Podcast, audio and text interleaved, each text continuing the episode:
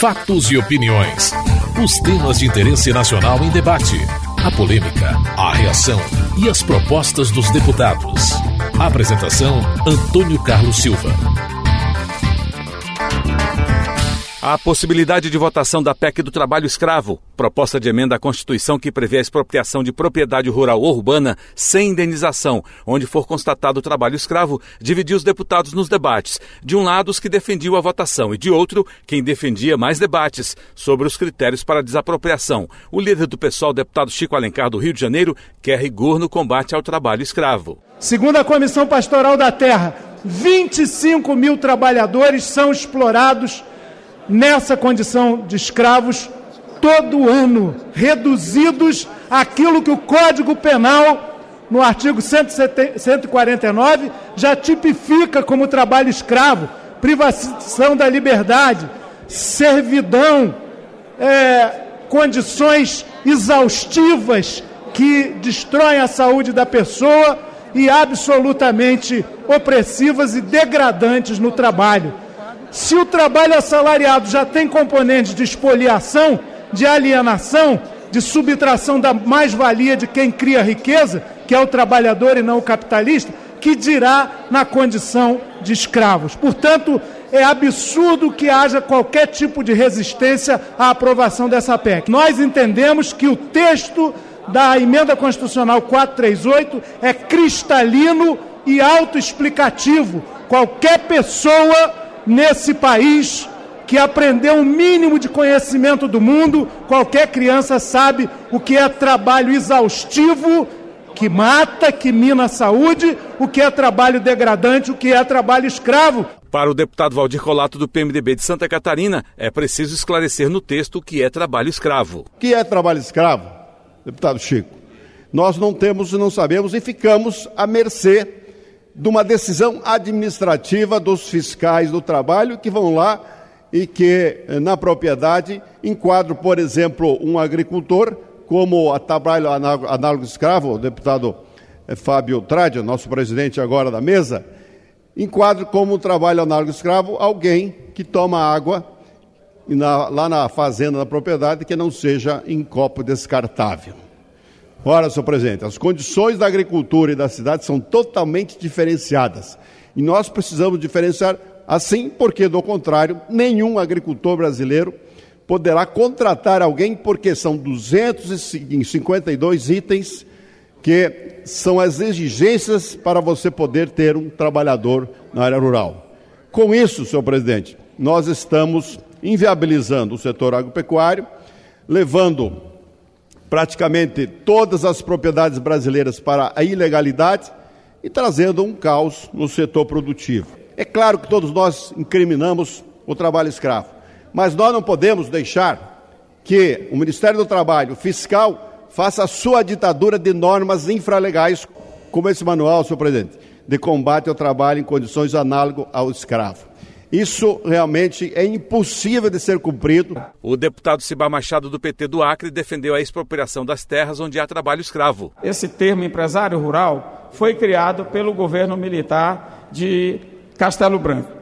Essa figura da empresa rural, por conta da Revolução Verde, que estava sendo espalhada para o mundo inteiro, para que no campo brasileiro os mais ricos pudessem tratar a terra de maneira empresarial com outra forma, com outro sistema. Mas ainda hoje se tem pessoas que teimam naquele regime de continuar nos moldes do que era antes do Brasil até o século XIX. Infelizmente, essa é a situação brasileira que nós esperamos que, inclusive os jornalistas, acompanhem essa votação.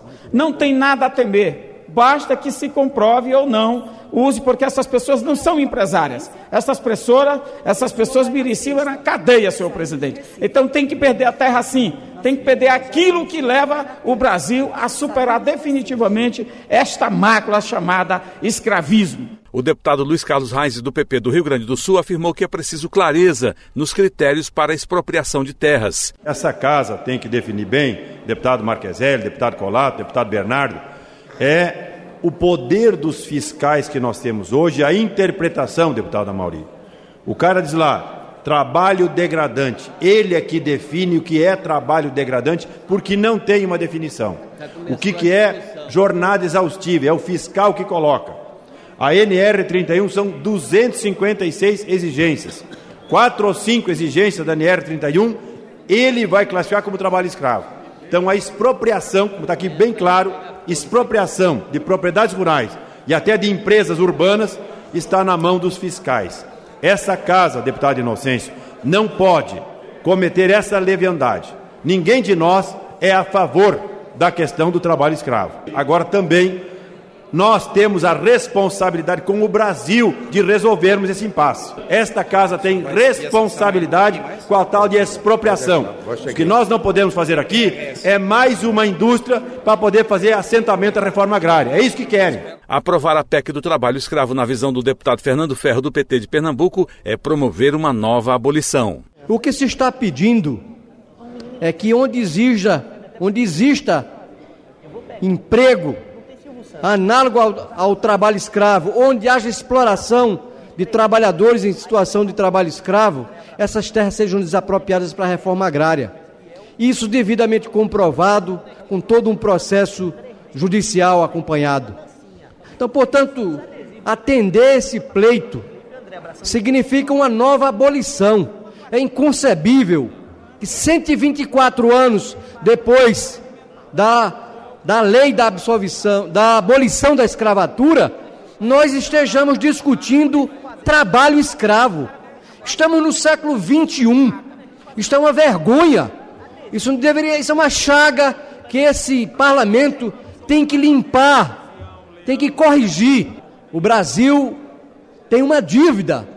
São mais de 55 mil trabalhadores mantidos em condição de trabalho escravo nos últimos dez anos.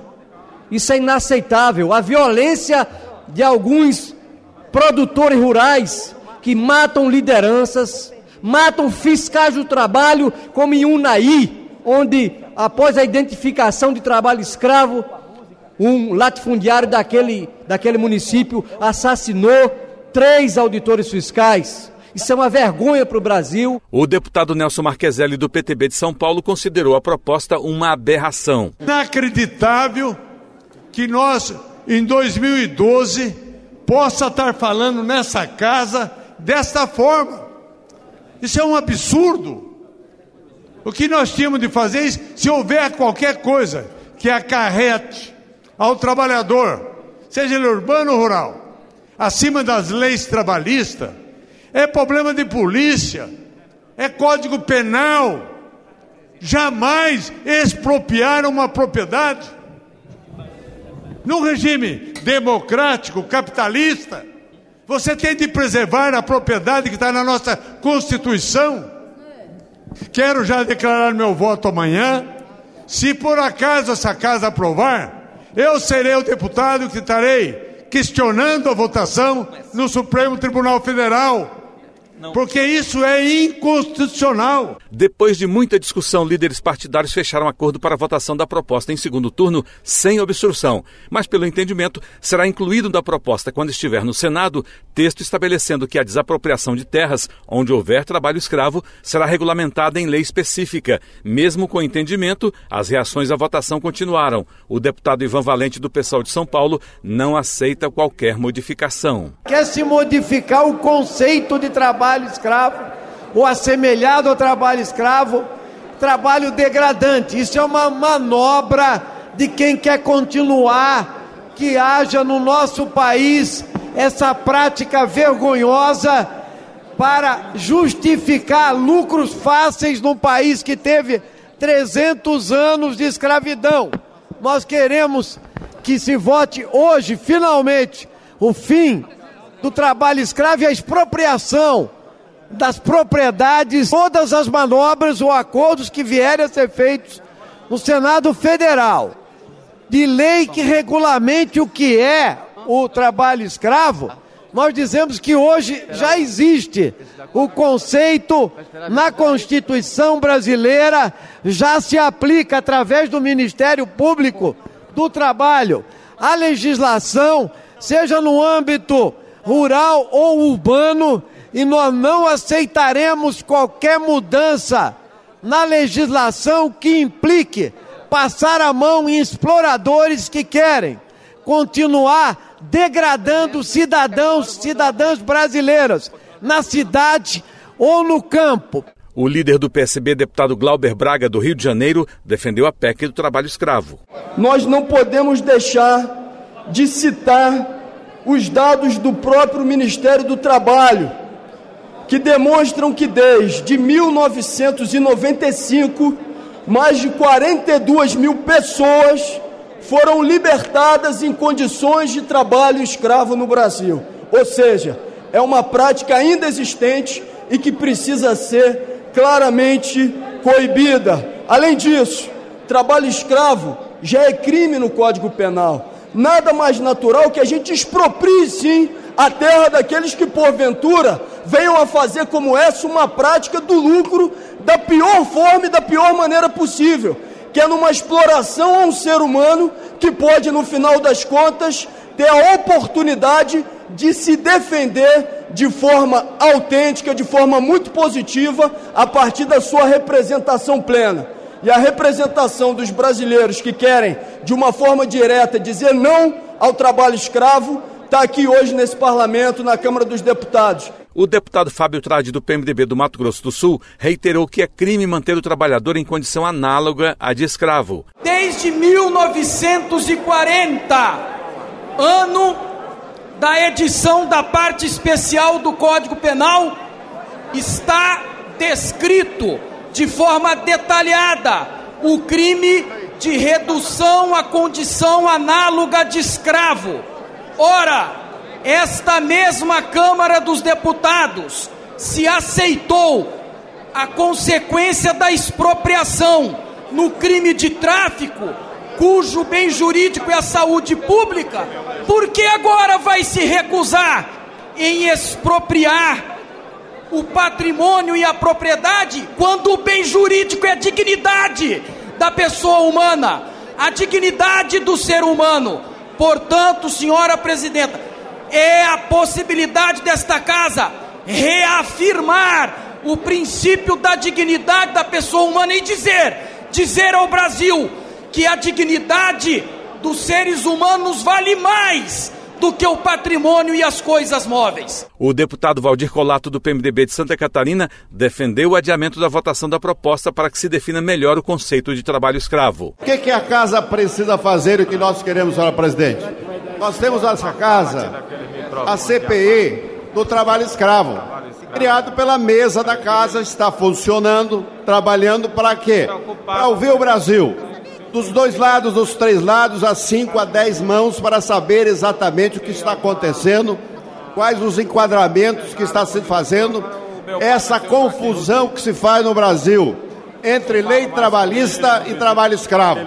Nós precisamos distinguir bem isso, porque hoje você não pode, por uma questão de não observar uma lei trabalhista, enquadrar o proprietário urbano e rural como trabalho escravo. O deputado Domingos Dutra, do PT do Maranhão, pediu a mobilização de todos para a aprovação da proposta. O Supremo Tribunal Federal, de vez em quando, dá carão na, no Congresso, porque o Congresso não legisla.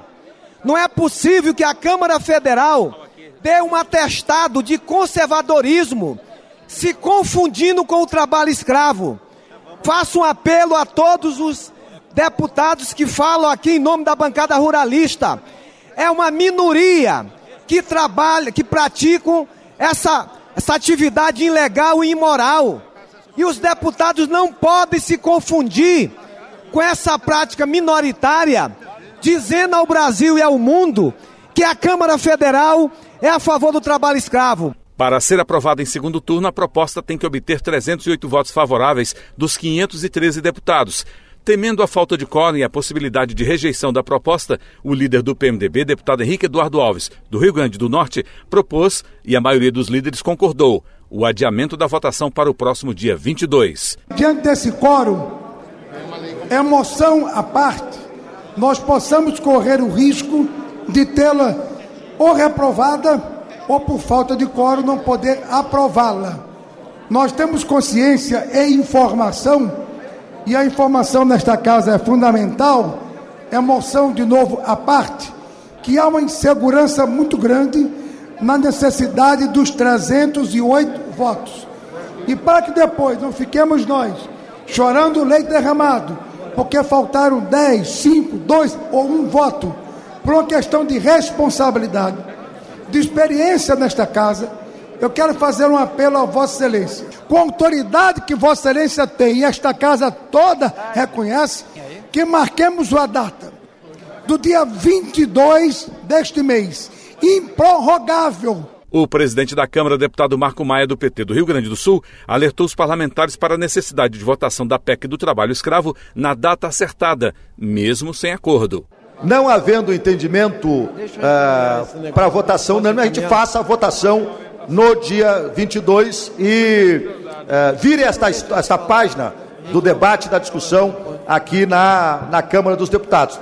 Eu quero dizer a vocês que acredito no entendimento e no acordo, e isso é o que nós temos tentado buscar aqui em todos os momentos, em todas as circunstâncias dentro da casa. Uh, alguns casos é possível ter entendimento, outros não é possível. Aqueles que não houveram entendimento, foi ao voto e a vontade da, da maioria do parlamento foi uh, expressa uh, no voto aqui no plenário. Então, o que o deputado Henrique Eduardo Alves está propondo aqui, e que acredito tenha sido discutido com outros líderes, é de que no dia 22 a gente faça a votação, se conseguir construir um acordo um entendimento melhor, que faríamos uma votação aqui unânime, não tendo acordo e não tendo entendimento, vamos votar e aí cada um vai poder expressar a sua opinião e o seu posicionamento.